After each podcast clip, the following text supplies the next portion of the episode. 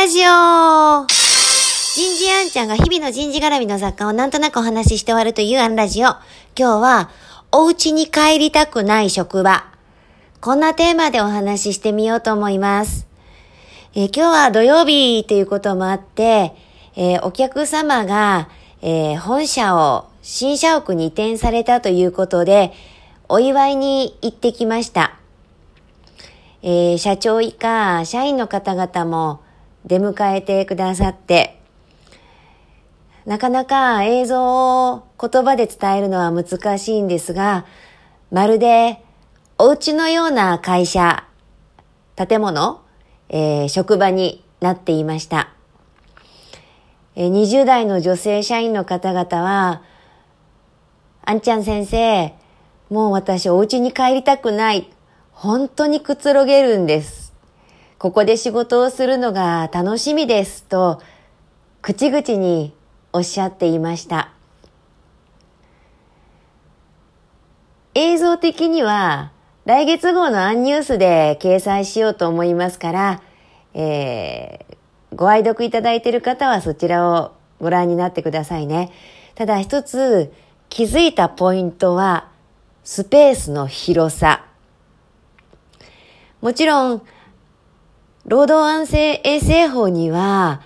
面積ではなくて、次のように定められています。事業者は、労働者を常時就業させる質のえ軌跡を、設備の占める容積及び床面から4メートルを超える高さにある空間を除き、労働者1人について10立方メートル以上としなければならない。まあちょっとね、10立方メートルっていうのがイメージしづらいかもしれませんけれども、下の面積で言うと3坪4坪ぐらいがあるかどうか。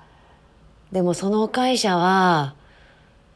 一人10坪なんていう広さのスペースじゃなかったです。もちろんフリーアドレス制ですから、どこ行って仕事もできるんですけれどもね。ただ、もう一つ、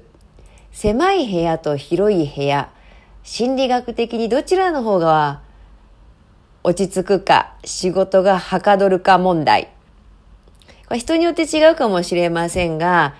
眺望隠れ家理論という考え方があります。アップルトンという景観学者が唱えた説なんですけれども、広く視界がいいところで、かつ外敵から発見されにくいところ、隠れ家ですね、が人にとって一番心が落ち着く。